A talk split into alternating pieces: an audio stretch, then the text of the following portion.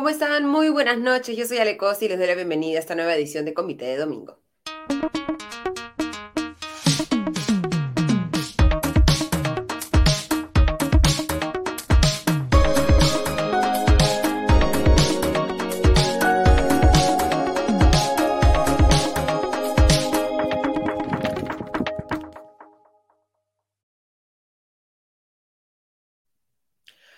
Vamos a tener dos secciones en esta edición de Comité de Domingo. Vamos a empezar con una entrevista a Paulo Vilca, ex viceministro de Interculturalidad y director del Observatorio Regional del Grupo de Análisis Político 50 más 1, con quien vamos a conversar sobre las protestas, sobre la reacción tanto del Congreso como del gobierno de Dina Boluarte a este estado de eh, convulsión y abierta violencia en el país y plantear un poco qué salidas se pueden ver en el escenario en un contexto en el que, de acuerdo con la última encuesta de IEP a nivel nacional, más del 80% de los peruanos considera que se debería aprobar un adelanto de elecciones.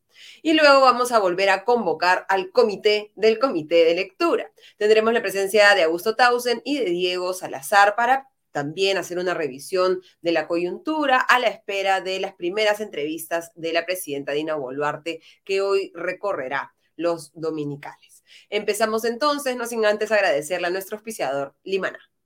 En Limaná encontrarás comida deliciosa y natural elaborada con superfoods. Ven y disfruta de un ambiente único en el corazón de San Isidro. Limaná ofrece una amplia variedad de deliciosos platos con opciones keto, paleo, veganos y vegetarianos que estamos seguros te sorprenderán.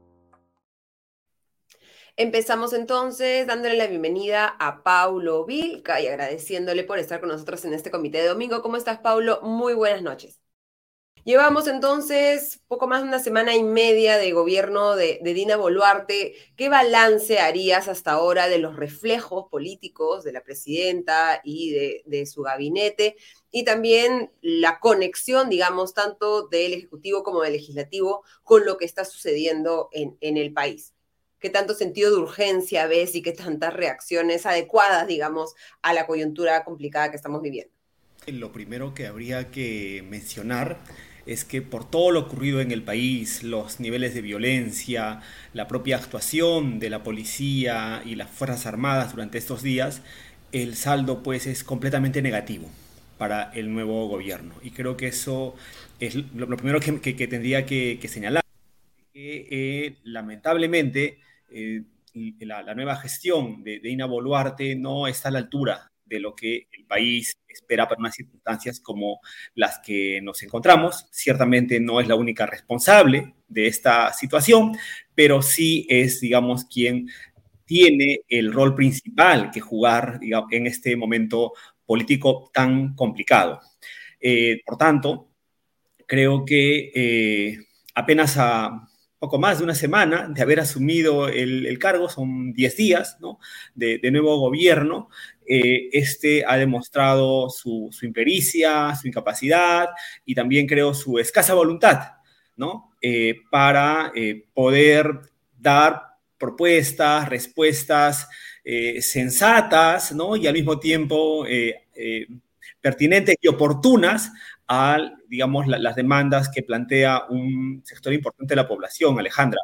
El día de hoy publicado una encuesta que ratifica lo que ya sabíamos hace dos o tres semanas que se publicó otro estudio de opinión, y es la demanda mayoritaria del país por un nuevo proceso electoral, pero ya no solamente eso, creo es, es un tema relevante, sino también la necesidad que tiene el país de empezar a reconstruirse luego de estos días de violencia y enfrentamiento entre peruanos.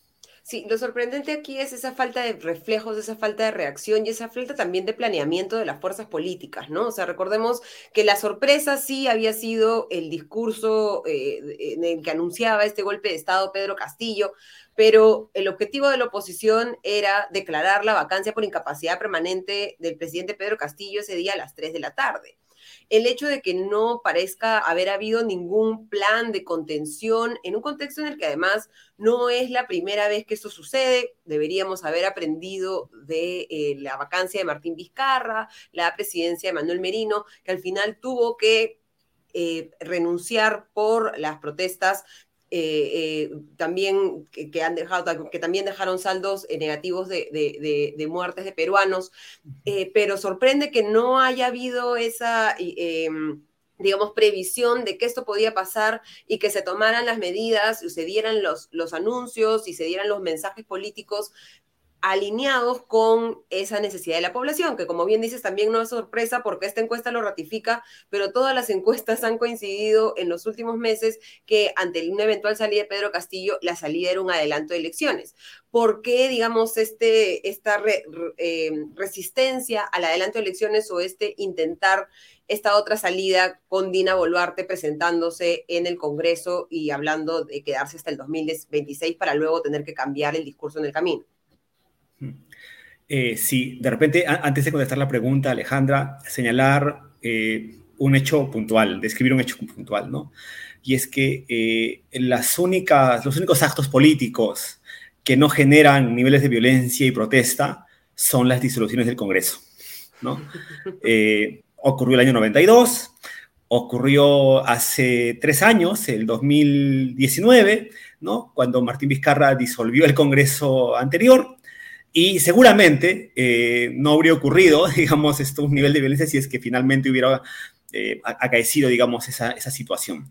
Cualquier otro tipo de, eh, vacancia, en fin, lo que genera es, eso, ¿no? Esto, una suerte de reacción y rechazo que debió haber sido prevista, no solamente por Dina Boluarte, sino sobre todo por el Congreso de la República, que eh, lo que ha demostrado durante este tiempo es que se encuentra bastante alejado, ¿no? Es un Congreso que parece que se hubiera abstraído de lo que ocurre en nuestro país, no solamente con eh, lo que ha venido haciendo el último año y medio, ¿no? Sino sobre todo eh, la escasa sensibilidad y empatía que han mostrado durante los últimos días, especialmente el jueves y viernes, en que hemos vivido una tragedia en nuestro país y sin embargo nada de eso ha sido merituado como para que el Congreso adopte finalmente una decisión. Entonces queda claro, pues, Alejandra, de que eh, lamentablemente en nuestro, en nuestro país, en este momento, la clase política representada en el Congreso es, eh, yo diría, eh, tal vez la principal responsable de todo lo que ha venido ocurriendo. Y que es la principal responsable de lo que ha venido ocurriendo, pero que se está planteando a sí mismo como la única capaz de salvarnos de este momento, ¿no? Se está planteando un adelanto de elecciones o se está, digamos, postergando el debate sobre un adelanto de elecciones con, eh, digamos, la, la, búsqueda de una reforma política, es decir, que este, estos congresistas cuya legitimidad es, por lo menos bastante baja por ser eh, generosa, sean quienes debatan cómo podemos mejorar el país, es decir, los que crean el problema sean los que plantean la, solución. ¿Crees que esta concentración en la reforma política o esta justificación de la, de la postergación de la aprobación de la adelante de elecciones con una reforma política es algo que cala en la población? ¿Es una demanda de algún sector eh, eh, eh, de la política peruana? Eh, o, demuestra finalmente esta desconexión de la que hablas de los congresistas con, las necesidades de la gente? A estas alturas, todo indica de que la reforma política suena más bien a una excusa, ¿no? que eh, tiene el Congreso de la República para evitar resolver el tema de fondo, ¿no? que es el adelanto electoral, que no es sino pues también eh, aceptar de que el Congreso tiene que irse. ¿no? Y se habla mucho de los plazos y todo lo que significa. Creo que hay temas, efectivamente, que hay que debatir, pero también hay que recordar, Alejandra, que hace también poco tiempo en nuestro país se disolvió el Congreso en el mes de septiembre del año 2019, si mal no recuerdo, en octubre, y se organizó un proceso electoral en enero, ¿no? Entonces, este tema de los plazos, etcétera, sí suena mucho a, excusa, ¿no? Y además hay que recordar que ese ha sido el comportamiento recurrente de eh, las diferentes bancadas y grupos políticos que han estado en, el Parlamento, ¿no? Eh, porque el tema del adelanto electoral no es algo que ha surgido hace una semana ni hace 10 días, es algo que se ha venido discutiendo y solicitando desde hace varios meses, ¿no? Y que eh, lamentablemente pues ha sido postergado y viene siendo postergado hasta ahora. Por otro lado, por supuesto, no queda duda de que es necesario reformar nuestro sistema político, es necesario reformar el marco electoral vigente en nuestro país, porque ya ha quedado también demostrado que este es insuficiente y no garantiza una adecuada representación política, sin duda. Sin embargo, eh, también creo que este es una, digamos, un debate y una demanda que está muy concentrada en algunos sectores. ¿no? y que no tiene una mayor repercusión ni genera mayor interés en la ciudadanía. Tal vez el momento en el que la población estuvo más conectada con este proceso fue en el referéndum ¿no? del año 2019, cuando finalmente se preguntaron, se hicieron algunas preguntas específicas referidas a la reforma electoral. Y hay que recordar que toda, digamos, el diseño que se había planteado era un diseño que, eran, mejor dicho, medidas que lo que buscaban era más bien atenuar el poder del Parlamento y los congresistas, ¿no? Entonces, si algo eh, demanda eh, y, y, es, digamos, una suerte de plataforma común en las diferentes movilizaciones que hemos visto a lo largo de estos días es precisamente esto, ¿no? De que eh, se, se haga un adelanto electoral. En ninguna parte se dice adelanto electoral con reformas, ¿no? Adelanto electoral con bicameralidad, adelanto electoral con reelección de congresistas. No, no, no. Nada de eso forma parte de los pedidos de la ciudadanía. Sí se habla de una convocatoria a una asamblea constituyente, ¿no? Que ha sido, digamos, un poco el, caballito de batalla del gobierno de Pedro Castillo eh, eh, durante, desde, digamos, la campaña hasta ahora.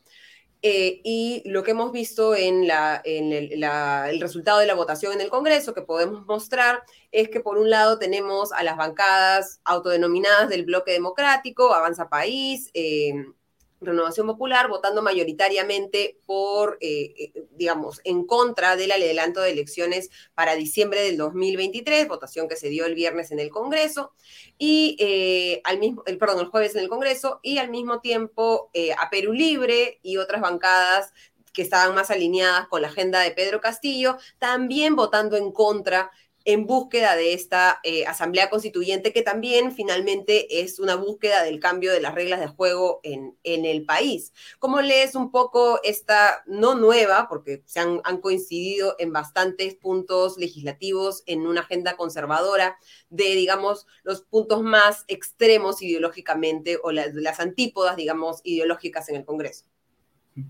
Sí, lo primero es que hay que reconocer que eh, por lo menos hay un sector de la ciudadanía que comulga con esta propuesta. Por tanto, ya se encuentra en el debate y en el escenario político del país. Negar que eh, es un tema que por lo menos hay que discutir no me parece algo tan, tan sensato, por lo menos. Pero al mismo tiempo, también hay que señalar de que... Eh, esta demanda parece estar ubicada más bien en cierta parte del territorio nacional con mayor énfasis, ¿no? específicamente en, en las regiones andinas y, del sur, ¿no? donde eh, es, digamos, un tema que genera mucho mayor adhesión. Eso también creo que es importante eh, reconocerlo. Por tanto, creo que lo que corresponde a la clase política en nuestro país es no ocultar los temas debajo de la alfombra, ¿no? Creo que lo que corresponde es encontrar alternativas y salidas que eh, permitan efectivamente debatir cuáles son las condiciones para tratar esta, esta demanda, este, este pedido. Para eso es la política. La política no es para esconder los problemas. La política es para debatirlos, exhibirlos y encontrar eh, algunas alternativas y soluciones. Además, hay que señalar de que eh, algunas propuestas, eh, más que una asamblea constituyente, lo que plantean es hacer una consulta a la ciudadanía para saber si está de acuerdo o no con hacer un llamado a, digamos, una asamblea que... Eh, elabore una, nueva constitución en el país. Un poco lo que ya hemos visto que ha ocurrido en otros países, como en el caso de, Chile, ¿no? Pero eso no necesariamente significa, pues, un cambio constitucional, como lo hemos visto.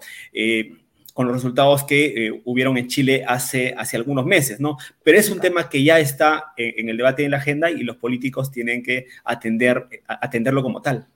Y, enfrentarlo, digamos, desde la razón y de los argumentos, ¿no? O sea, creo que no hay mejor argumento en contra de la Asamblea Constituyente que la experiencia chilena, en la que lo que se ha demostrado es que el modelo no necesariamente funciona para, digamos, atender las demandas de la población. Lo que mucha gente quiere es que la Constitución refleje eh, eh, lo, que, lo que ellos quisieran que sea el país, pero lo que hemos visto en, Chile es el, fracaso de este, de este proceso, ¿no? Yo quería revisar también eh, los resultados de la encuesta de IEP, que creo que también confirman este, esta, digamos, no tan un espíritu no tan democrático en el país, ¿no? no que, la, defensa del orden constitucional, del orden democrático, no necesariamente es el argumento eh, tan fuerte como unos creen que, es, ¿no? Vemos eh, un 44% eh, de la población, o sea, más de 4 de cada 10 peruanos que aprueba que Pedro Castillo haya intentado disolver el Congreso. La pregunta no especifica que la disolución del Congreso era anticonstitucional porque no se había llegado a las dos cuestiones de confianza negadas, como señala la Constitución, y un 53% lo desaprueba. ¿Cómo ves un poco esta, esta, eh, esta justificación de muchos peruanos a la decisión de Pedro Castillo de disolver el Congreso? Bueno, lo primero es que no es algo sorpresivo, Alejandra. Si uno analiza las cifras del Barómetro de las Américas, por ejemplo, ¿no? Eh, de manera reiterada hay un porcentaje alto de la ciudadanía en el Perú que está dispuesta a aceptar un cierre del Congreso. De hecho, este 44% coincide con un porcentaje muy similar que recogió el Barómetro de las Américas el año pasado, por ejemplo, ¿no? Y por otro lado, eh, hay que señalar inclusive que este porcentaje se ha reducido. Eh, hace el año 2019, eh, casi 60% de peruanos estaban de acuerdo con el cierre del Congreso, ¿no? Y es por eso que vimos, digamos, lo que ocurrió en el caso de Martín, de Martín Vizcarra cuando llevó adelante una decisión de este tipo. Entonces, no debería sorprender que haya un escaso nivel de apoyo a, digamos, al, Parlamento como tal, ¿no? Esto, dado además, digamos, el, comportamiento político que ha tenido durante, durante este tiempo. Pero creo que aún más, más grave que eso es, es revisar otro tipo de cifras eh, que también, eh, digamos, se cogen en otros estudios de opinión, como el que he mencionado, en el que más bien se habla de la escasa satisfacción que tiene eh, la, población con el funcionamiento de la democracia en nuestro país. ¿no? Eh, la gran mayoría de, peruanos y peruanas no está satisfecha con cómo están funcionando las cosas y creo que ese es un tema de fondo que es importante atender. Sí, eh, revisando también la, otros resultados de la encuesta, ¿no? Eh, Dina Boluarte tiene solamente un apoyo del 27% de la ciudadanía y ha tratado de, digamos, explicar por qué es que ha llegado al, pueblo, al puesto de presidenta en, esta, em, en este discurso de ayer, en el que ha hecho, digamos, una explicación bastante clara de cómo es que se establecen las reglas, cuál, qué, qué, dicen las reglas en el país de cómo se da una transición en una eh, situación como la que ha sucedido eh, con el presidente eh, o con el expresidente Pedro Castillo. Un 71% está en desacuerdo con que Dina Boluarte haya asumido la presidencia. No se entiende, digamos, cuál, cuál era la otra opción, ¿no? Una renuncia de Dina Boluarte, una asunción en ese contexto del entonces presidente del Congreso, eh, eh, José Williams, que igual sería la salida en caso eh, Dina Boluarte renuncie.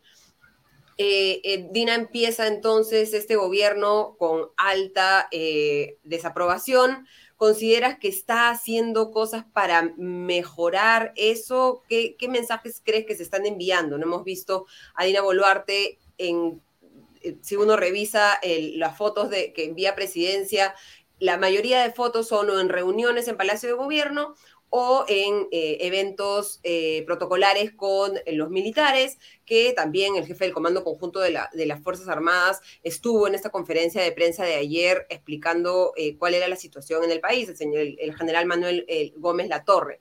¿Crees un poco que Dina Boluarte está, y, además ha nombrado un gabinete que podría haber sido un gabinete de, Pedro Pablo Kuczynski o de cualquier, digamos, este, gobierno de, de centro derecha. ¿Cómo ves un poco cuáles son, digamos, ahorita las, las, medidas que está tratando, tratando de tomar Dina Boluarte para mantenerse en la presidencia y qué crees que podría empezar a hacer si es que ese fuera su objetivo de ella ser la que lidere el país hasta que se realicen estas eventuales eh, elecciones eh, eh, en, este menor plazo que el 2026? Sí, bueno, lo primero que hay que señalar es que, bueno, Dina Boluarte es presidente de nuestro país en virtud del mandato constitucional. Eso, por supuesto, es, innegable, ¿no? Le correspondía a ella asumir esta responsabilidad. Pero más allá del tema meramente formal, también creo que es importante mencionar de que, eh, digamos, desde que dio su primer discurso de asunción de mando y las sucesivas medidas que ha ido tomando en los, en los días siguientes, eh, muestran pues a una presidenta de la República que eh, pareciera que no toma debida nota de lo que ocurre en el país y sus decisiones eh, no han contribuido en gran medida a eh, no solo garantizar paz social, ¿no? una mejor convivencia democrática, etcétera, sino que sobre todo no han dado una respuesta política acorde con lo, con lo que el país exigía. ¿No? No, es solamente una exigencia de quienes se movilizan y, bloquean carreteras, atentan contra la actividad pública privada, de hecho, en eso estamos de acuerdo, ¿no? Sino que hay una mayoría en el país eh, suficientemente contundente que exige un comportamiento, exigía un comportamiento político distinto de ella y del Congreso de la República. Y sobre las cosas que debería hacer, eh, bueno, yo creo que en principio eh, hay, un riesgo que es importante mencionar, ¿no? Y es que digamos, Dina Boluarte es una presidenta que no tiene un partido político, que no cuenta con aliados políticos en el, en, el Parlamento, eh, es una presidenta que tampoco parece contar con mayor base de respaldo social, ¿no? Eso ha quedado más o menos claro estos días, y esas circunstancias la llevan de una u otra manera a apoyarse en el sector de las Fuerzas Armadas y la Policía Nacional. Por eso no es casualidad que en lo que tú mencionabas, ¿no? que varias de las reuniones y actividades en, en las que ella ha participado han estado, digamos, muy vinculadas con eh, la presencia de estas, de, estas, de estas instituciones, más vinculadas a los temas de, de seguridad. ¿no? Entonces creo que ese, ese es un riesgo en nuestro país porque eh, en una circunstancia de, crisis política y social como, como la, que vivimos, eh, lo que menos debería hacer un gobierno es creer que simplemente su legitimidad se va a apoyar en, digamos, este tipo de instituciones. Eh, pero además, creo que eso también implica un riesgo general para lo que significa, por ejemplo, la investigación de todos los hechos que han venido ocurriendo estos días. Eh, son más de 20 personas que han fallecido en nuestro país. Son eh, investigaciones y procesos judiciales que tienen que realizarse y sobre los cuales habrá que determinar las responsabilidades. Con un gobierno que eh, tiene las características que he mencionado hace un momento, todo eso se hace, puede ser mucho más difícil y creo que eso sería algo, digamos, lamentable, ¿no? Esto, en un país como el nuestro, donde eh, ya hemos vivido situaciones de este tipo, en las que eh, las controversias políticas acaban costando la vida de nuestros compatriotas. El martes se reúne nuevamente el Pleno del Congreso para evaluar una reconsideración a la votación del rechazo al adelanto de elecciones. No sabemos todavía si se va a llegar a algún consenso, si digamos va a haber eh, eh, eh, finalmente una votación mayoritariamente a favor. pero ¿qué salidas consideras tú que existen en este momento a la crisis? ¿Qué se debería estar haciendo? ¿A quiénes se deberían estar convocando? ¿Deberían tener una mayor participación los gobiernos regionales? ¿Qué otras organizaciones podrían ayudar a, a resolver la crisis en un contexto que se está viendo em, una eh, eh, reacción bastante violenta por parte de las Fuerzas Armadas a unas protestas también, hay que decirlo, bastante violentas y que han afectado el, funcionamiento de infraestructura eh, estratégica como aeropuertos, como la posibilidad de que se, suspenda el, envío de gas natural hacia las generadoras eléctricas o la eventualidad que se pueda atacar también otras centrales hidroeléctricas en el país. ¿Ves tú un fin a, a las protestas? ¿Consideras que un adelanto de elecciones podrían calmarlas de alguna manera? ¿Qué más se necesita? Bueno, creo que lo primero que hay que entender es que la salida a la actual situación no va a ser sencilla ni va a ocurrir de un día para el otro. Y más bien eh, va a tomar tiempo y lamentablemente eh, seguro van a haber más, más conflictos, violencia y enfrentamientos. Por tanto, creo que lo primero que debería, hacer por parte, debería hacerse por parte del Ejecutivo es eh, garantizar que tanto la policía eh, y el ejército, a quienes se ha encargado, digamos, el tema de seguridad en diferentes partes del, país, eh, actúe, digamos, cautelando ¿no? la vida de todas las, personas. ¿no? Esto es, sería intolerable, Alejandra, intolerable para, para un país y para una democracia que sigan muriendo peruanos y peruanas a raíz de los problemas de enfrentamiento político que vivimos en este momento. Por tanto, yo diría de que esa es la principal preocupación que debería tener el Poder Ejecutivo en este momento. Del mismo modo, también creo que eh, debe, ya lo ha anunciado eh, Dina Boluarte, constituir un nuevo equipo de gobierno. ¿no? Sí, ha anunciado en, la entrevista en Cuarto Poder la salida de Pedro Angulo y la recomposición del gabinete, ¿no? Una, semana duró el gabinete. Sí, sí, y, en realidad, eh, digamos, eh, pero es, insuficiente. Yo creo que hay responsabilidades políticas de todo lo, que ha ocurrido estos días, que están sobre todo en el sector defensa y en el sector interior.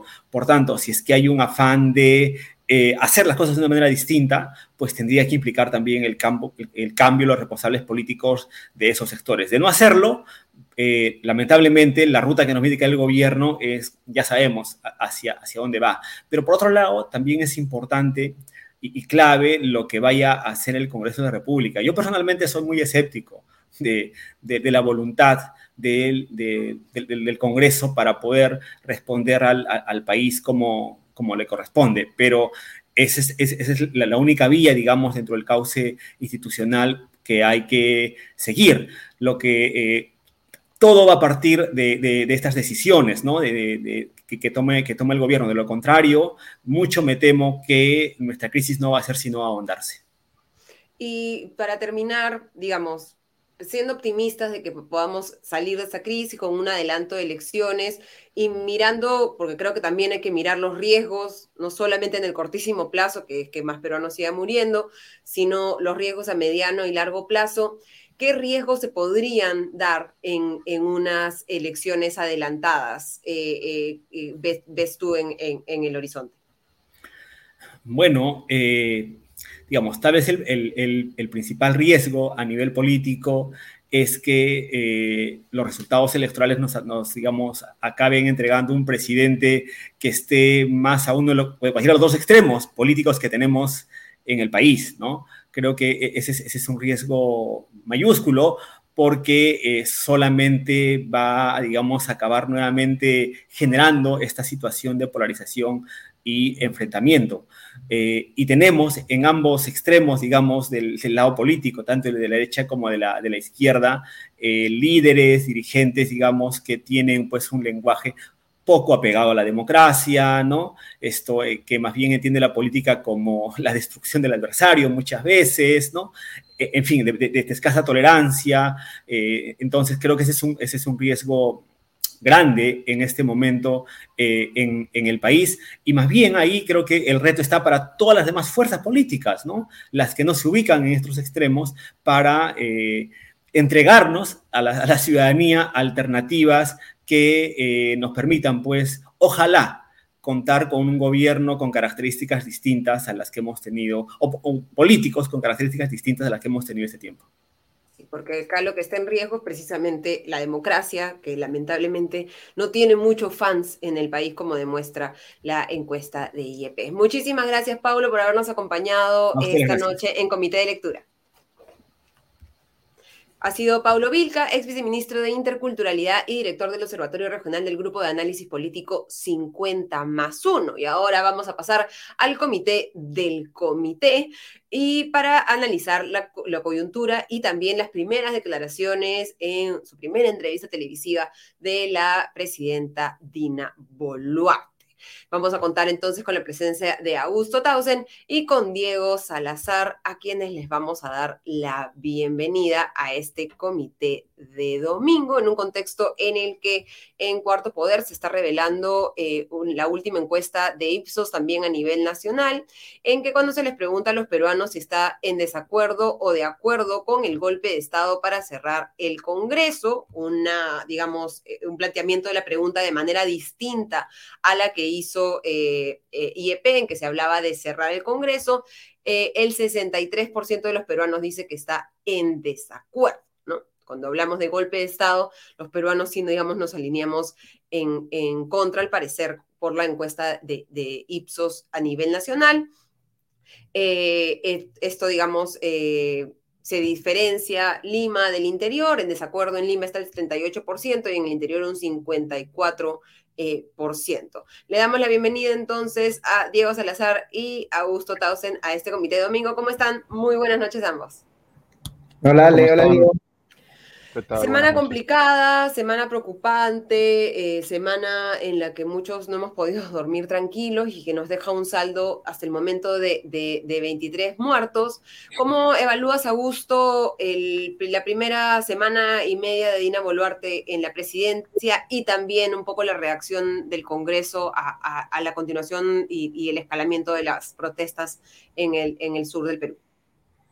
Me, me traslado un poco, Ale, al al mensaje de asunción de mando en el que ella no hace mención a que el suyo es un gobierno de transición eh, y, parece, digamos, transmitirse esta sensación de que están viviendo una suerte de mundo paralelo, donde Congreso y Ejecutivo eh, ya post sucesión iban a vivir tranquilos, digamos, hasta el final del mandato y todo iba a estar bien, ¿no es cierto?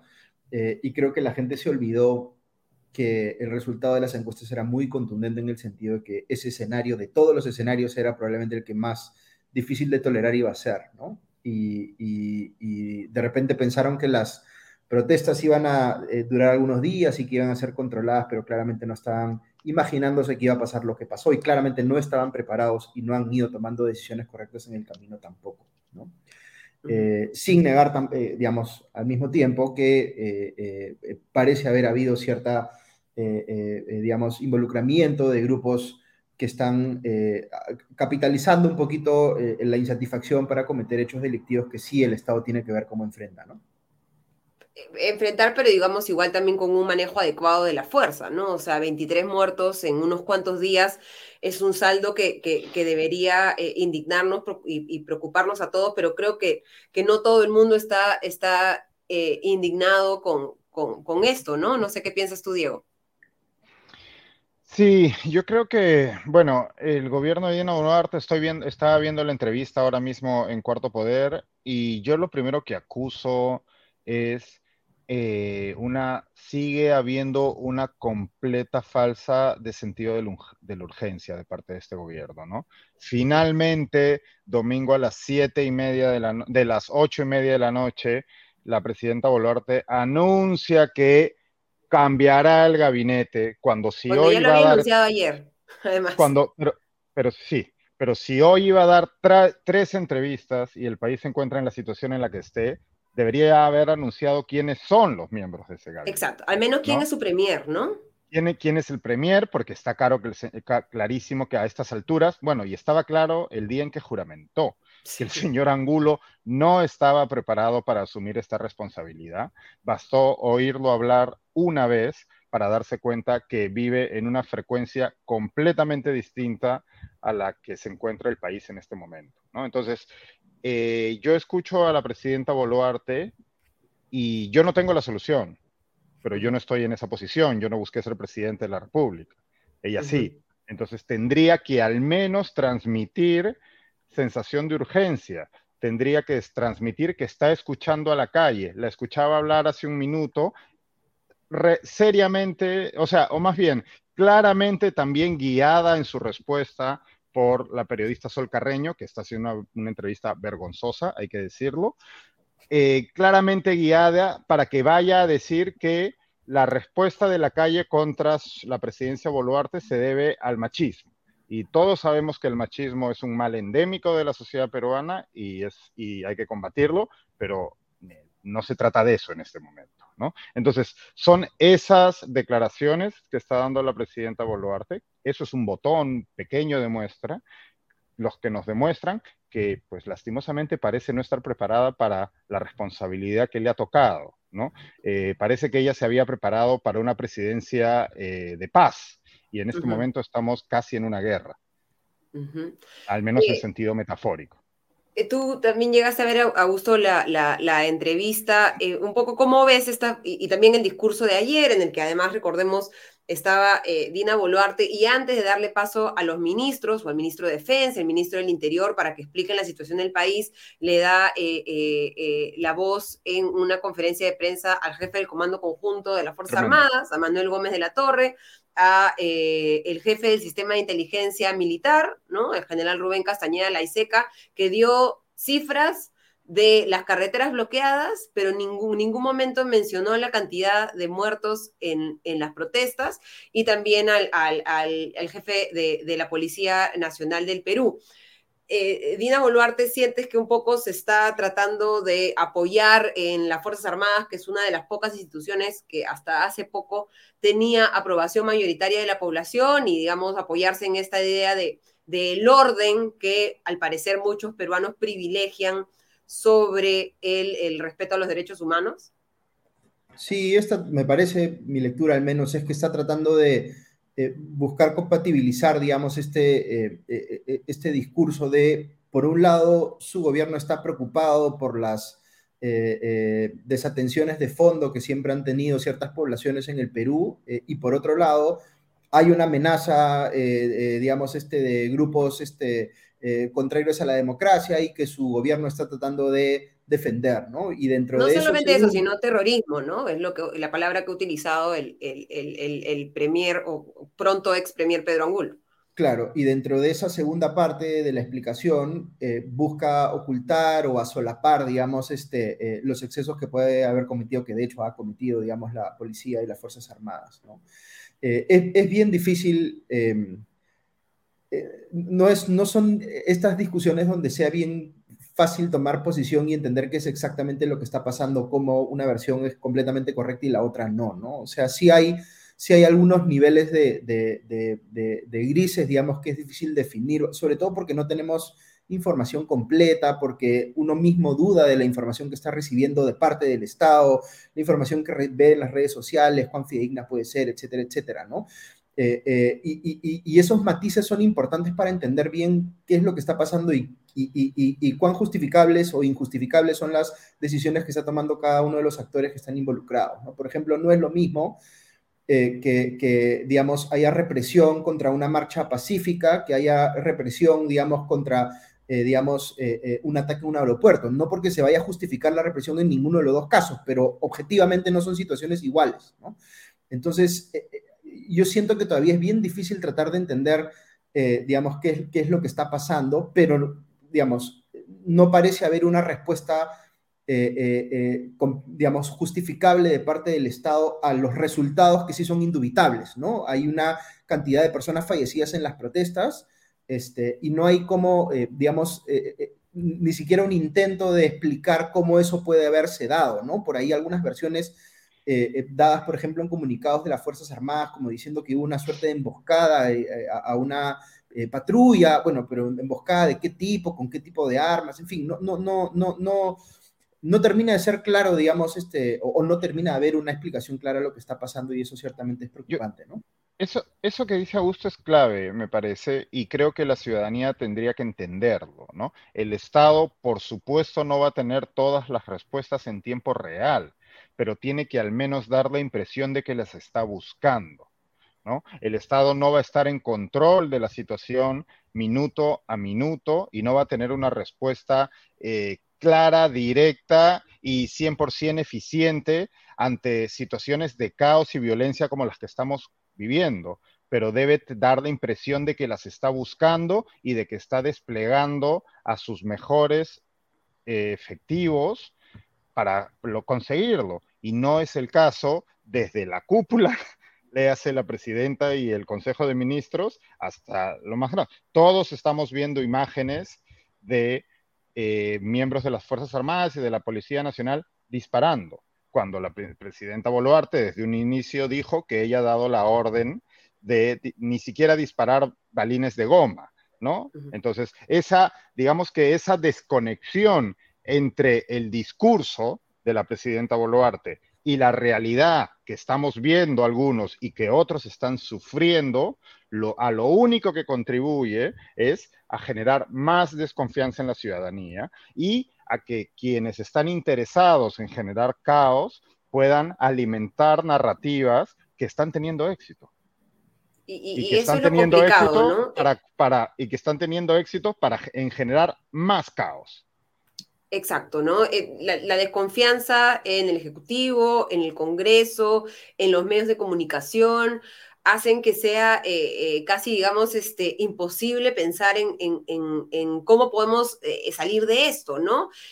Augusto, tú, digamos, lo que se ve un poco en el escenario como probabilidades son que Dina Boluarte, no sé, saque un, un, as debajo de, la manga en, forma de, de premier, que pueda, digamos, iniciar ese espacio de diálogo abierto en el que las protestas se, digamos, vialicen por el diálogo, representados de repente por los gobiernos regionales, eh, eh, no sé, digamos, es la salida, este, digamos, ideal, entre comillas, eh, se ve también la posibilidad de que Dina Boluarte tenga que renunciar a la presidencia y en esa situación estaríamos en la conversación respecto a quién del Congreso tendría que asumir la presidencia temporalmente hasta que se convoquen las, elecciones eh, generales y está, digamos, el, otro punto que es cuándo se podrían eh, dar las elecciones adelantadas al 2023, que tiene resistencia, digamos, adentro del Congreso.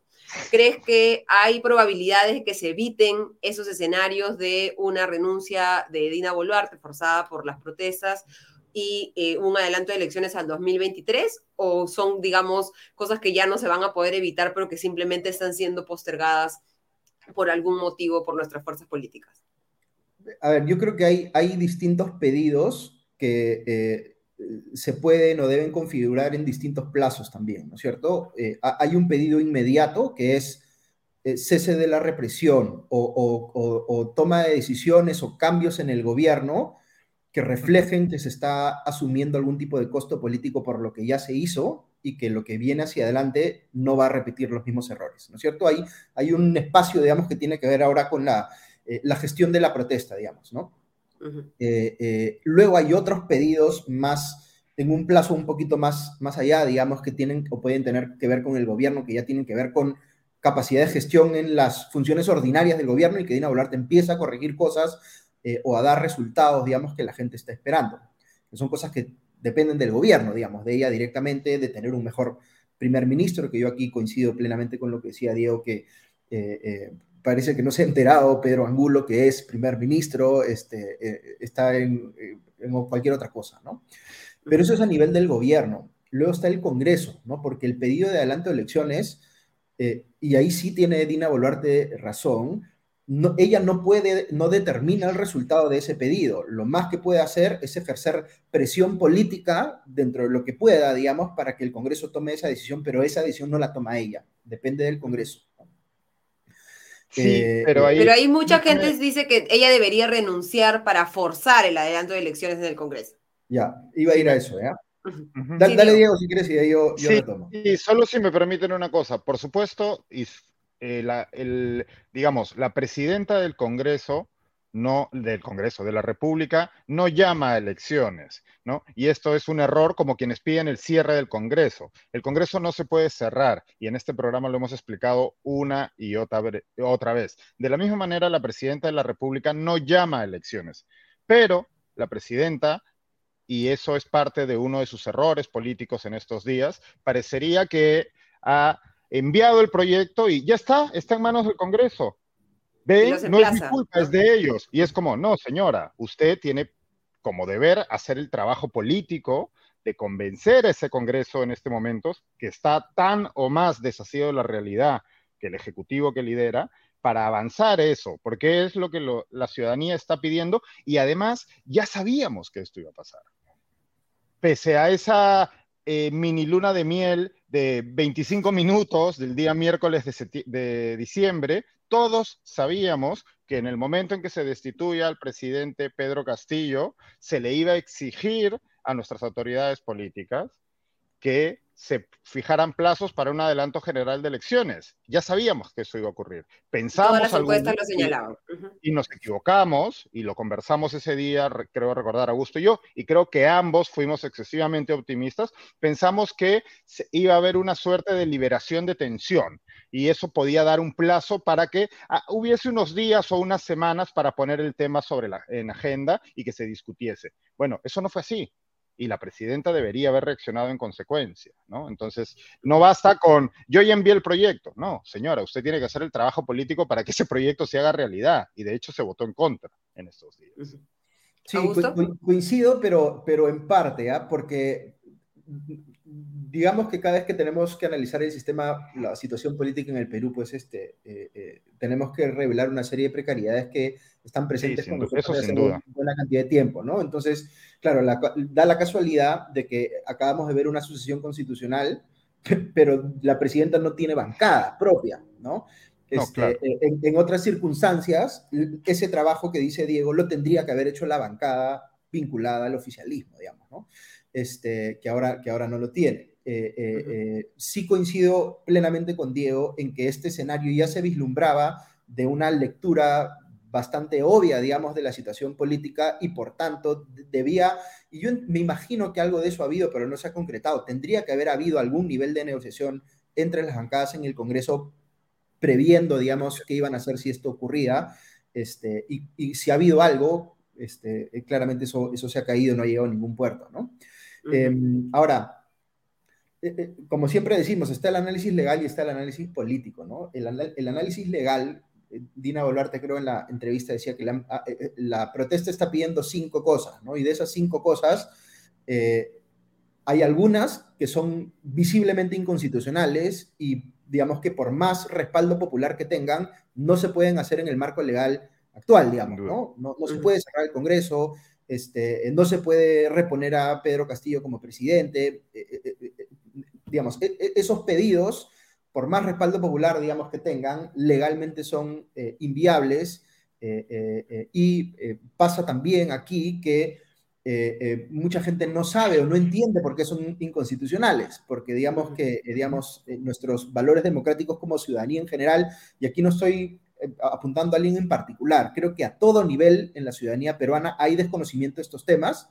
Este, y es penoso, ¿no? Porque tendríamos que entender un poquito... En los propios políticos también, digamos, en la élite política. tendríamos que entender un poquito más todos, a todo nivel en la sociedad peruana, qué cosas se pueden hacer y qué cosas no dentro de la, de la democracia, ¿no? Pero digamos que e, e, ese es un tema más legal, ¿no? Eh, eh, visto más de, digamos, políticamente, a mí el escenario de renuncia de Dina Boluarte con toma de, presidencia temporal para convocar a elecciones por el Congreso me parece un escenario políticamente más peligroso aún. Eh, esa es una apreciación mía, ¿no? No, no digamos, este, no tengo bola de cristal ni mucho menos, pero me da más preocupación ese escenario a un escenario con Dina Boluarte encajando el costo político y tomando los cambios para arreglar la situación eh, y el Congreso, por supuesto, en paralelo aprobando el adelante elecciones. ¿no? yo, creo que ahí hay dos cosas que señalar. Perdón, ah, no, perdón. Dale, Diego, dale, dale. No, por favor. No, a lo que iba es, yo creo que hay que ser muy cuidadoso cuando nos referimos a, ok, estas son las cinco demandas que hemos identificado. Esas demandas tienen diferentes niveles de apoyo en la calle en este mismo, en este momento, incluso entre las personas que se están manifestando. Y cuando digo manifestando, estoy mintiendo eh, tanto las personas que se están manifestando de, manera violenta como aquellas que no, que son la mayoría además, ¿no? Entonces, la, no tengo los datos en este momento en las manos, pero, por ejemplo, sí tengo el dato de quienes piden adelanto de elecciones previa reforma política electoral y quienes piden adelanto de elecciones con condiciones actuales. Los primeros son 62%, mientras que los segundos son 23%. Ya ese dato nos invita, nos lleva a pensar, a presumir que quienes piden la liberación y restitución del expresidente Pedro Castillo no son mayoría. Entonces sí hay que ser bien cuidadoso cuando se hace ese análisis, porque parecería que no, es que la calle pide, ¿no? Y de hecho ese es el juego irresponsable que están llevando ciertos políticos de izquierda cuyos nombres todos conocemos, ¿no? Eh, entonces, creo que es importante en, aras de, de, tener una conversación con datos que nos sirvan para poder encontrar caminos, saber que, ok, tenemos datos para afirmar que una mayoría de ciudadanos quiere un adelanto de elecciones generales. Sí, sí los tenemos. Ahora mismo no tenemos datos para saber si la mayoría de los ciudadanos o qué porcentaje de los ciudadanos está exigiendo la restitución. Yo tendería a pensar que si la mayoría de la ciudadanía es contraria al golpe de Estado intentado por el presidente Castillo, pues también la mayoría de la ciudadanía está en contra de su restitución, ¿cierto? Entonces, eso es importante saberlo, porque en el momento en el que nos encontramos con este caos, es muy fácil mezclar, mezclar todo, ¿no? Eso por un lado. Y por, y por el otro lado, eh, yo quizás soy ahí un poco menos optimista que Augusto. Yo también pienso que un escenario de renuncia de Dina Boluarte es potencialmente más peligroso pero me parece, y habiéndola escuchado hace un momento, y me imagino que la escucharemos en breve de nuevo en algún, o, no otro de los dominicales, tiene programadas hoy tres entrevistas, pero escuchándola, estamos día 18, su mandato ha empezado el día 7,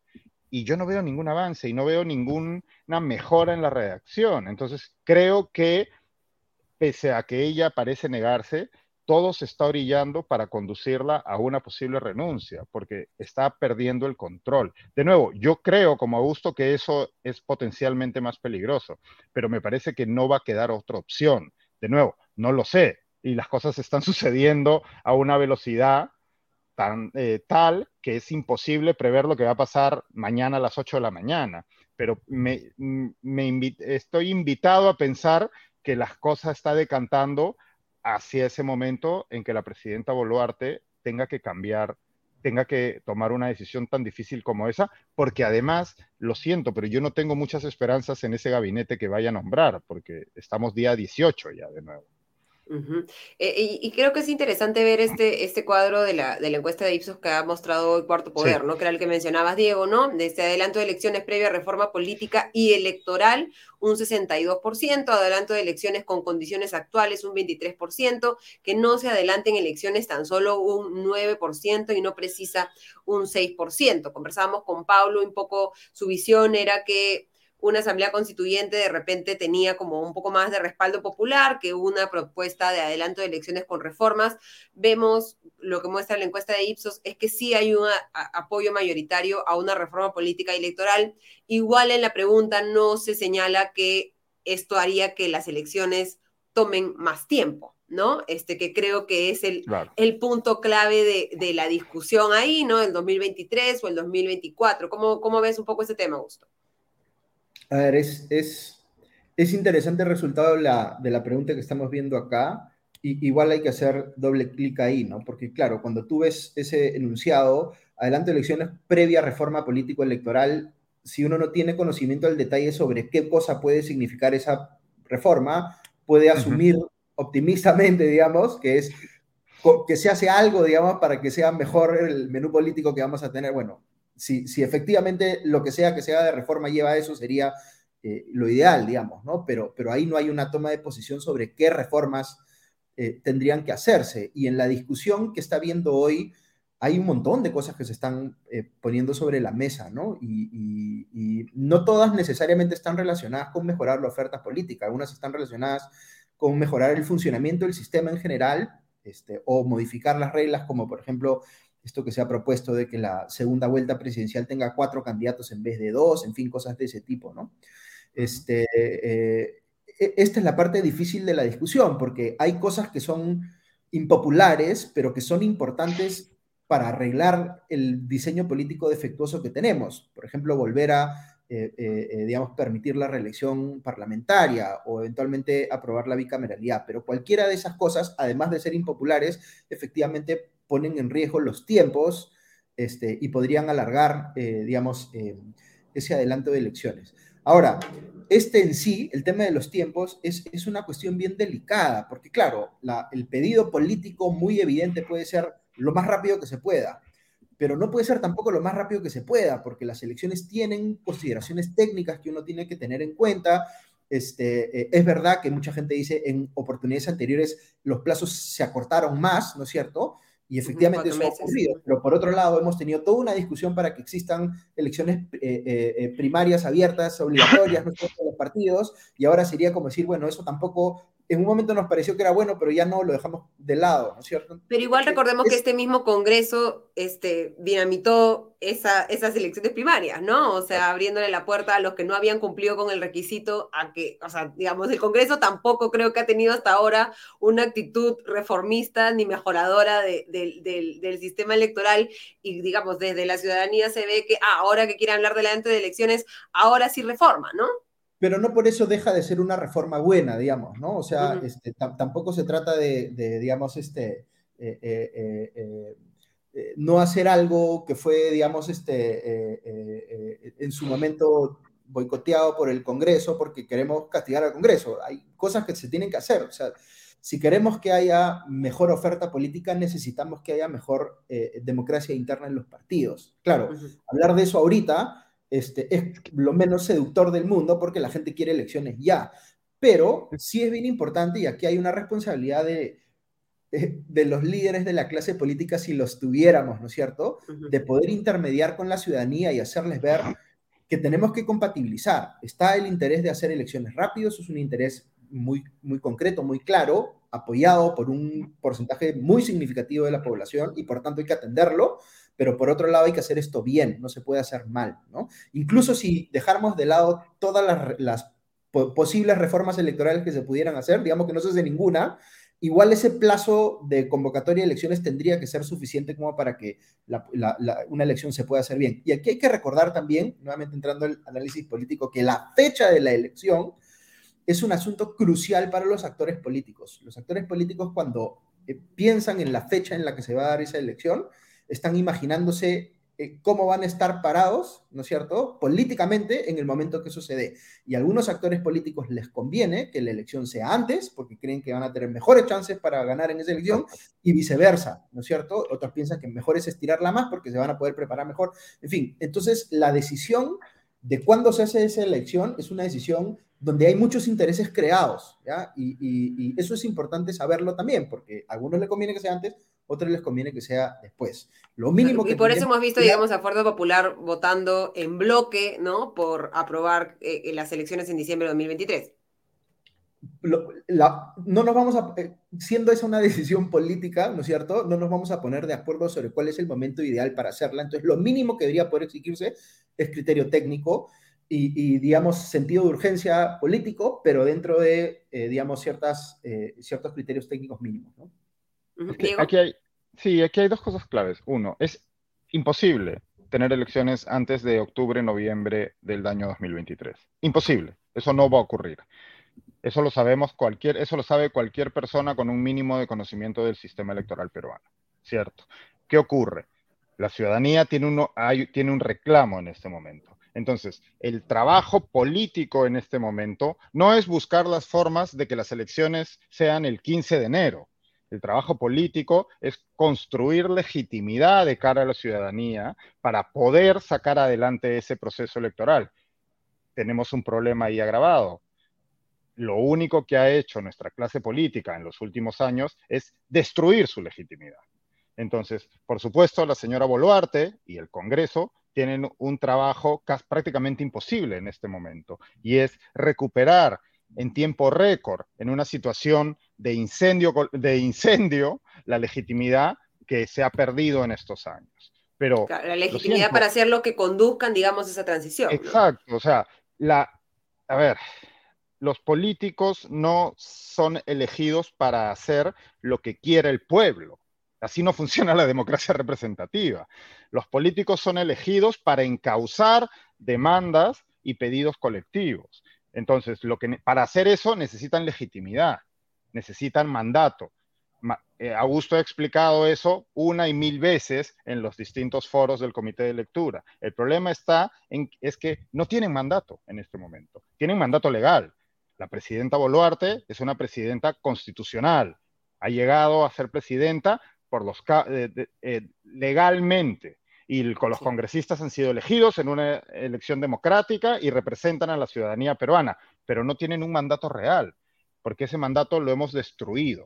Ellos se han encargado de destruirlo y nosotros como ciudadanos hemos contribuido también en parte. Entonces, el trabajo ahora es muy grave y, es, y, hay, y, hay una premura eh, tremenda y ese es mi principal reclamo de nuevo, y voy a ser muy pesado con este asunto, porque la presidenta Boluarte no parece entenderlo. De hecho, acabo de cambiar y verla en punto final con Mónica Delta y de nuevo ha dicho, nos vamos todos, ya lo presenté al Congreso, está en su cancha. Señora, no funciona así, porque la ciudadanía no va a entender eso, ¿no? Entonces, el trabajo ahora, y si tenemos políticos responsables, y si alguno nos está escuchando, es construir legitimidad que permita encauzar esa demanda que ya todos conocíamos además.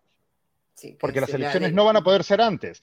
de hecho, si tenemos elecciones antes, va a ser un desastre y, va a ser y nos va a conducir a un desastre mayor de aquel en que ya nos encontramos. Pero para eso necesitamos políticos responsables que le abren la ciudadanía de cara y que expliquen por qué hay que confiar en ellos. ¿Y cómo podría hacerse eso, o sea, Augusto? ¿Qué, tendríamos que estar viendo para darle, digamos, sostenibilidad al país de cara a la realidad de que elecciones antes de diciembre del 2023 es prácticamente eh, imposible? Yo tampoco creo tener la respuesta a esa pregunta. Creo que es, una, ¿Cómo, que no, Augusto, por favor? es, una o sea, es, es para empezar una suerte de sentido de responsabilidad compartido y articulado entre los actores políticos del, eh, parlamento, del legislativo y del ejecutivo, este, que se den cuenta de la situación en la que están, que se avance, que se muestren avances por el lado legislativo, como por ejemplo una primera votación contundente de, de reforma constitucional para habilitar el camino para la elección adelantada, porque recordemos, no se puede hacer esto si no se cambia primero la constitución. Entonces, una señal clara de que se va a cambiar la constitución, que ya se avanzó la mitad del camino para cambiar la constitución en ese sentido.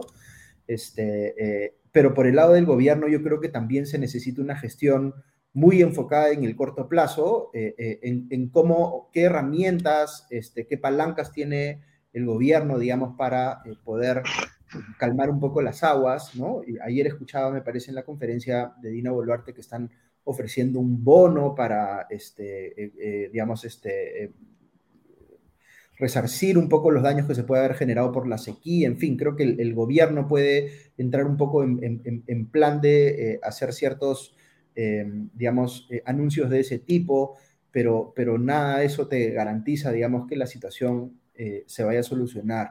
Es bien difícil porque eh, eh, es como que el sistema en, la política peruana hemos venido caminando al borde del abismo, digamos, hace ya buena cantidad de años y siempre estamos al borde del abismo y siempre creemos que podemos mantenerlo sin caer, ¿no? Este, y, cada vez vamos viendo manifestaciones, este, resbalones más fuertes que nos acercan al abismo, pero no caemos y, cada vez nos estamos poniendo en una situación más y más Claro, nos estamos confiando, digamos, en que, en que el abismo no, no, no existe. llevamos demasiado tiempo al borde y es como, ah, bueno, nunca vamos a caer. Y eso es importante decirlo también porque, porque claro, es esta, esta explicación de lo que está pasando hoy en el Perú asociada a la actuación de grupos violentistas, ¿no es cierto?, que tiene mucha gente.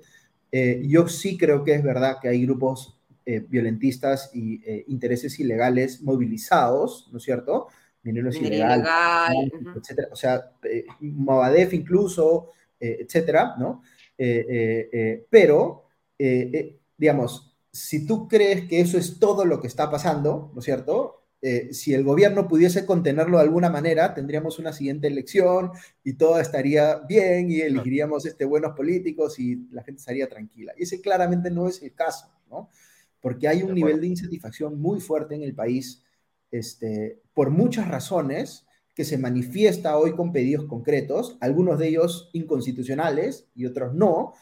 Eh, eh, inclusive los pedidos, eh, es, bien curioso porque el, el pedido que potencialmente puede generar más consenso es uno que tampoco tiene viabilidad legal hoy. Se tiene que cambiar las reglas para habilitarlo, ¿no es cierto? El del adelanto de elecciones. El del adelanto de elecciones, ¿no? Pero, pero no hay más. O sea, los políticos se tienen que dar cuenta que, que la circunstancia llegaba a tal nivel que lo único que pueden hacer es comprometerse a hacer un cambio de esa naturaleza, ¿no? Y claro, hay eso abre esta otra discusión eh, eh, vinculada, por ejemplo, eh, si debe convocarse una asamblea constituyente o no. O hacerse la consulta, digamos, durante las elecciones de si se busca o no una asamblea constituyente. Yo, yo, lo, que estoy, yo lo que estoy viendo, esta es mi apreciación, yo lo que estoy viendo aquí es a los actores políticos tratando de controlar ese proceso a su favor con sus propias demandas, ¿no? Eh, que uno puede estar más inclinado hacia favorecer lo de un lado que lo del otro, ¿no es cierto? Pero de un lado están tratando de condicionar el proceso adelante de elecciones a reformas eh, eh, y del otro lado están tratando de condicionar la Asamblea Constituyente. Y ambas cosas nos alejan del potencial espacio de consenso que tenemos al medio, que es enfocar las cosas solo en adelanto de elecciones, ¿no? Este, no es un escenario ideal para mí, porque yo estoy más inclinado hacia adelanto de elecciones con reformas, pero sí hay que entender cuál es el, como se dice, la, zona de posible acuerdo, ¿no? Como dicen los negociadores. ¿Dónde hay una posibilidad viable de hacer que los actores políticos respalden en conjunto, ¿no? Y si esa posibilidad es solo adelanto de elecciones, eso es mejor que tratar de condicionar las reformas y que las cosas se boicoteen. Muy a pesar, muy en contra de lo que yo quisiera que ocurra, que sí son eh, adelanto de elecciones con reformas, ¿no? Este, pero en fin, este, me parece que ahí, ahí se ve un poquito la, eh, voy a ser bien duro, ¿no? Pero la, mezquindad de los actores políticos de buscar su propia agenda, eh, en lugar de entender que aquí lo que se necesita es lo, que sea más viable para todos, ¿no? Sí, hay una, hay una competencia en esa mezquindad, ¿no? Por intentar pescar en río revuelto, e incluso en actores internacionales, ¿no? Yo, yo veo con, yo, yo vivo en México, como ustedes saben, y veo con creciente asombro día tras día cómo el presidente mexicano intenta aprovechar la crisis peruana, que ya tiene 18 muertos y ha puesto el, país al borde del abismo, para su agenda ideológica de confrontación diaria. ¿no? Y eso lo estamos viendo también en nuestro país, donde, como bien señalaba Augusto, hay quienes intentan traficar sus propias propuestas o preferencias en medio de una situación en donde, lo, en efecto, lo que hay que buscar es esa zona mínima de acuerdo para poder encauzar una salida a la crisis. ¿no? Y aquí hay algo que yo creo que los medios, y antes de iniciar el programa estaba haciendo mi repaso ¿no? dominical a los programas, y era sorprendente cómo los tres principales programas estaban intentando vender la idea de que los manifestantes en su conjunto no eran sino violentistas. ¿no? No eran sino violentistas, no eran sino delincuentes en algunos casos, que sí, debe haber, y seguro los hay, y hay que identificarlos y la policía tiene que hacer su trabajo. Pero también es cierto que la policía y las Fuerzas Armadas no están haciendo su trabajo y al contrario, en algunos casos parecen estar sembrando evidencia, están disparando a mansalva a la población. Ambas cosas pueden ser ciertas. Parecería que el ecosistema mediático que tenemos nos ha convencido de que solo aquello que se alinea con, nuestras, con nuestros prejuicios puede ser cierto y todo lo demás que la, que, que la realidad nos pone por delante no lo puede ser a la vez. Y no es así, ¿no? Estaba viendo hace un minuto también a la presidenta Boluarte que ahora está jugando a las adivinanzas con quién va a ser su premier ¿no? Y, anuncia que y se lo ha tenido que sacar con cucharita Mónica Delta para decir, el martes voy a anunciar quién va a ser el nuevo premier. Ah, el martes. Él, ah. o ella, porque yo soy muy democrática y puede ser él o ella. ¿no? Está jugando a las adivinanzas. De nuevo, la irresponsabilidad que está mostrando es, pues, vergonzosa. ¿no? y, y, ahí para agregar a lo que dice Diego, em, si tú tienes actores violentistas capitalizando, digamos, la situación, una pregunta clave que uno se tiene que hacer es, ¿por qué, por qué sectores de la población que no tienen una agenda de fondo violentista terminan asociándose a esos otros actores o terminan siendo aprovechados por esos otros actores? Este, ¿Por qué se genera ese nexo ahí? ¿Por qué no? Por, por, ¿Qué ha tenido que pasar, digamos, para, para que no haya eh, un deslinde más claro eh, eh, o, o, o, digamos, sea más fácil hacer que los actores no violentistas los separe uno y les pueda ofrecer algo que los deje satisfechos, ¿no es cierto? Independientemente de los otros actores que sí requieren, digamos, una gestión más, si se quiere, policial o judicial, ¿no? este, eh, e, e, esa parte es la que creo que nos tiene que preocupar a todos, ¿no? Porque eh, el país eh, sigue generando estos niveles de insatisfacción en la gente, digamos, que nos llevan a situaciones de protestas masivas como las que vemos ahora y que además permiten que estos otros actores eh, aprovechen un poco para pescar a río revuelto, ¿no? No deberíamos estar nunca en esa situación este, y creo que pasa porque hemos sido muy tolerantes a eh, la desatención de muchas necesidades que, eh, digamos, nuestro contrato social debería poder asegurar en la práctica y lamentablemente no asegura, ¿no? Claro, y, lo que se ve ahora es una extrema polarización, o sea, conozco mucha gente que ha tenido que salirse de los grupos de WhatsApp de su colegio porque ves o sea, digamos, los dos extremos, y un extremo es, son terroristas, este, maten a todos, ¿no? Y el otro extremo es, este, cierren el Congreso, este, liberen a Pedro Castillo y vuelven a poner en la presidencia, ¿no? Este, y, uno mira para los dos lados y no puede sentir otra cosa que, terror, ¿no? Pero creo que ahí, a mí me pasa eso con los chats, como naturalmente no debe pasar a, la mayoría, este, eh, creo que ahí lo que pasa también es la gente tiene la atención enfocada en algo que le parece lo más saliente de, la situación que está viendo y luego tiene puntos ciegos respecto a otros temas, ¿no? Entonces, las personas que están viendo lo que está pasando en el país, como dice Diego, claramente los dominicales, ¿no es cierto? Este, como un problema de azonada terrorista o golpista, ¿no es cierto? Eh, eh, tienen el punto ciego de que hay muchísima gente, la gran mayoría de gente protestando porque está harta del sistema político. Y ese es un problema de fondo que tenemos hace un montón de tiempo y al que no le hemos podido dar solución hasta el día de hoy, ¿no es cierto?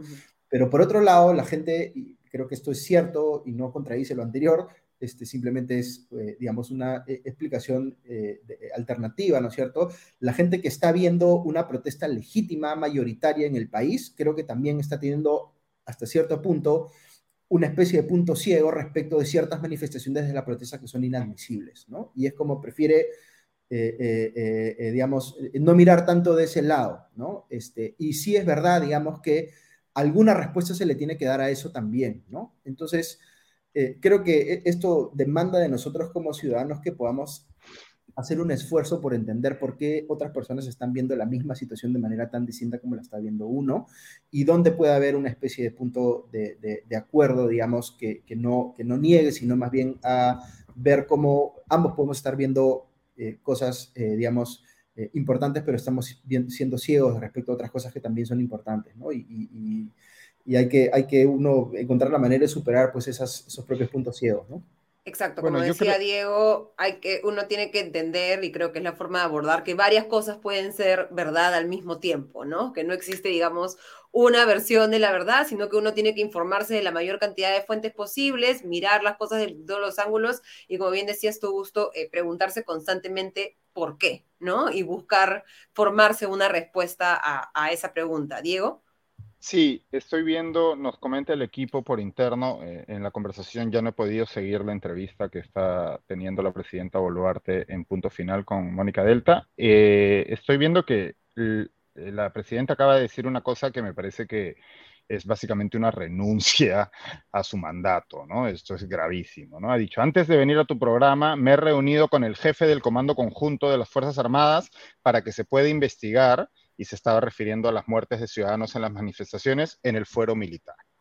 ¿no? Básicamente ha renunciado al mandato civil y está eh, entregándole pleno poder a las Fuerzas Armadas para mm, controlarse a sí mismos eh, ante los desmanes que hemos visto en algunos casos. ¿no? Pues esto es inaceptable. No, y es, preocupante para muchos también ver esta, digamos, este, altísima presencia de las Fuerzas Armadas y policiales en eventos que normalmente deberían ser, digamos, civiles, ¿no? Ministros y presidenta. ¿no? Dándole, dejándole la palabra al, al, jefe del Comando Conjunto ayer en una rueda de prensa, cuando ella como presidenta es la jefa de las Fuerzas Armadas, es jefa del Poder Civil, que está por encima del poder militar y debería ser quien maneje la situación. ¿no? Esto que ha dicho la presidenta Boluarte es inaceptable. Tenemos riesgo que esa no me... de una mayor, digamos, militarización, que es el temor de... no, estaba tratando de escuchar la cita eh, puntual. Em, o sea, el que haya mencionado el foro militar es bien preocupante. La, única interpretación benevolente y igual equivocada, creo, sería que esté hablando de la investigación de los, de los militares, como diciendo, quiero que lo sancione el fuero militar, ¿no?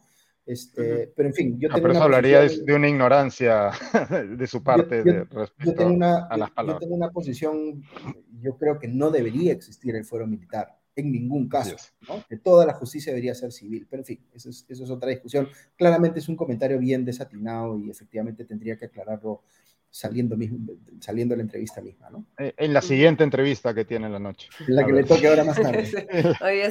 a ver si se desdice.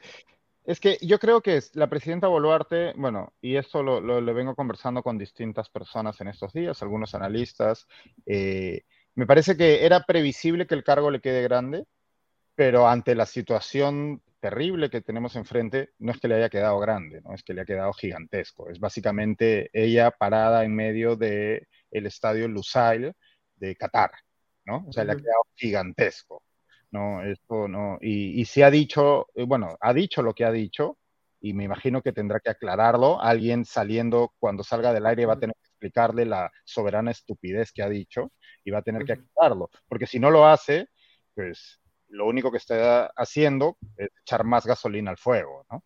En un contexto, digamos, en el que Ina Boluarte no tiene bancada en el Congreso, no tiene un gabinete fuerte, eh, podría, digamos, preocuparnos este, este casi e, e, estrechamiento de las relaciones entre el Ejecutivo y, el Poder Militar, Augusto?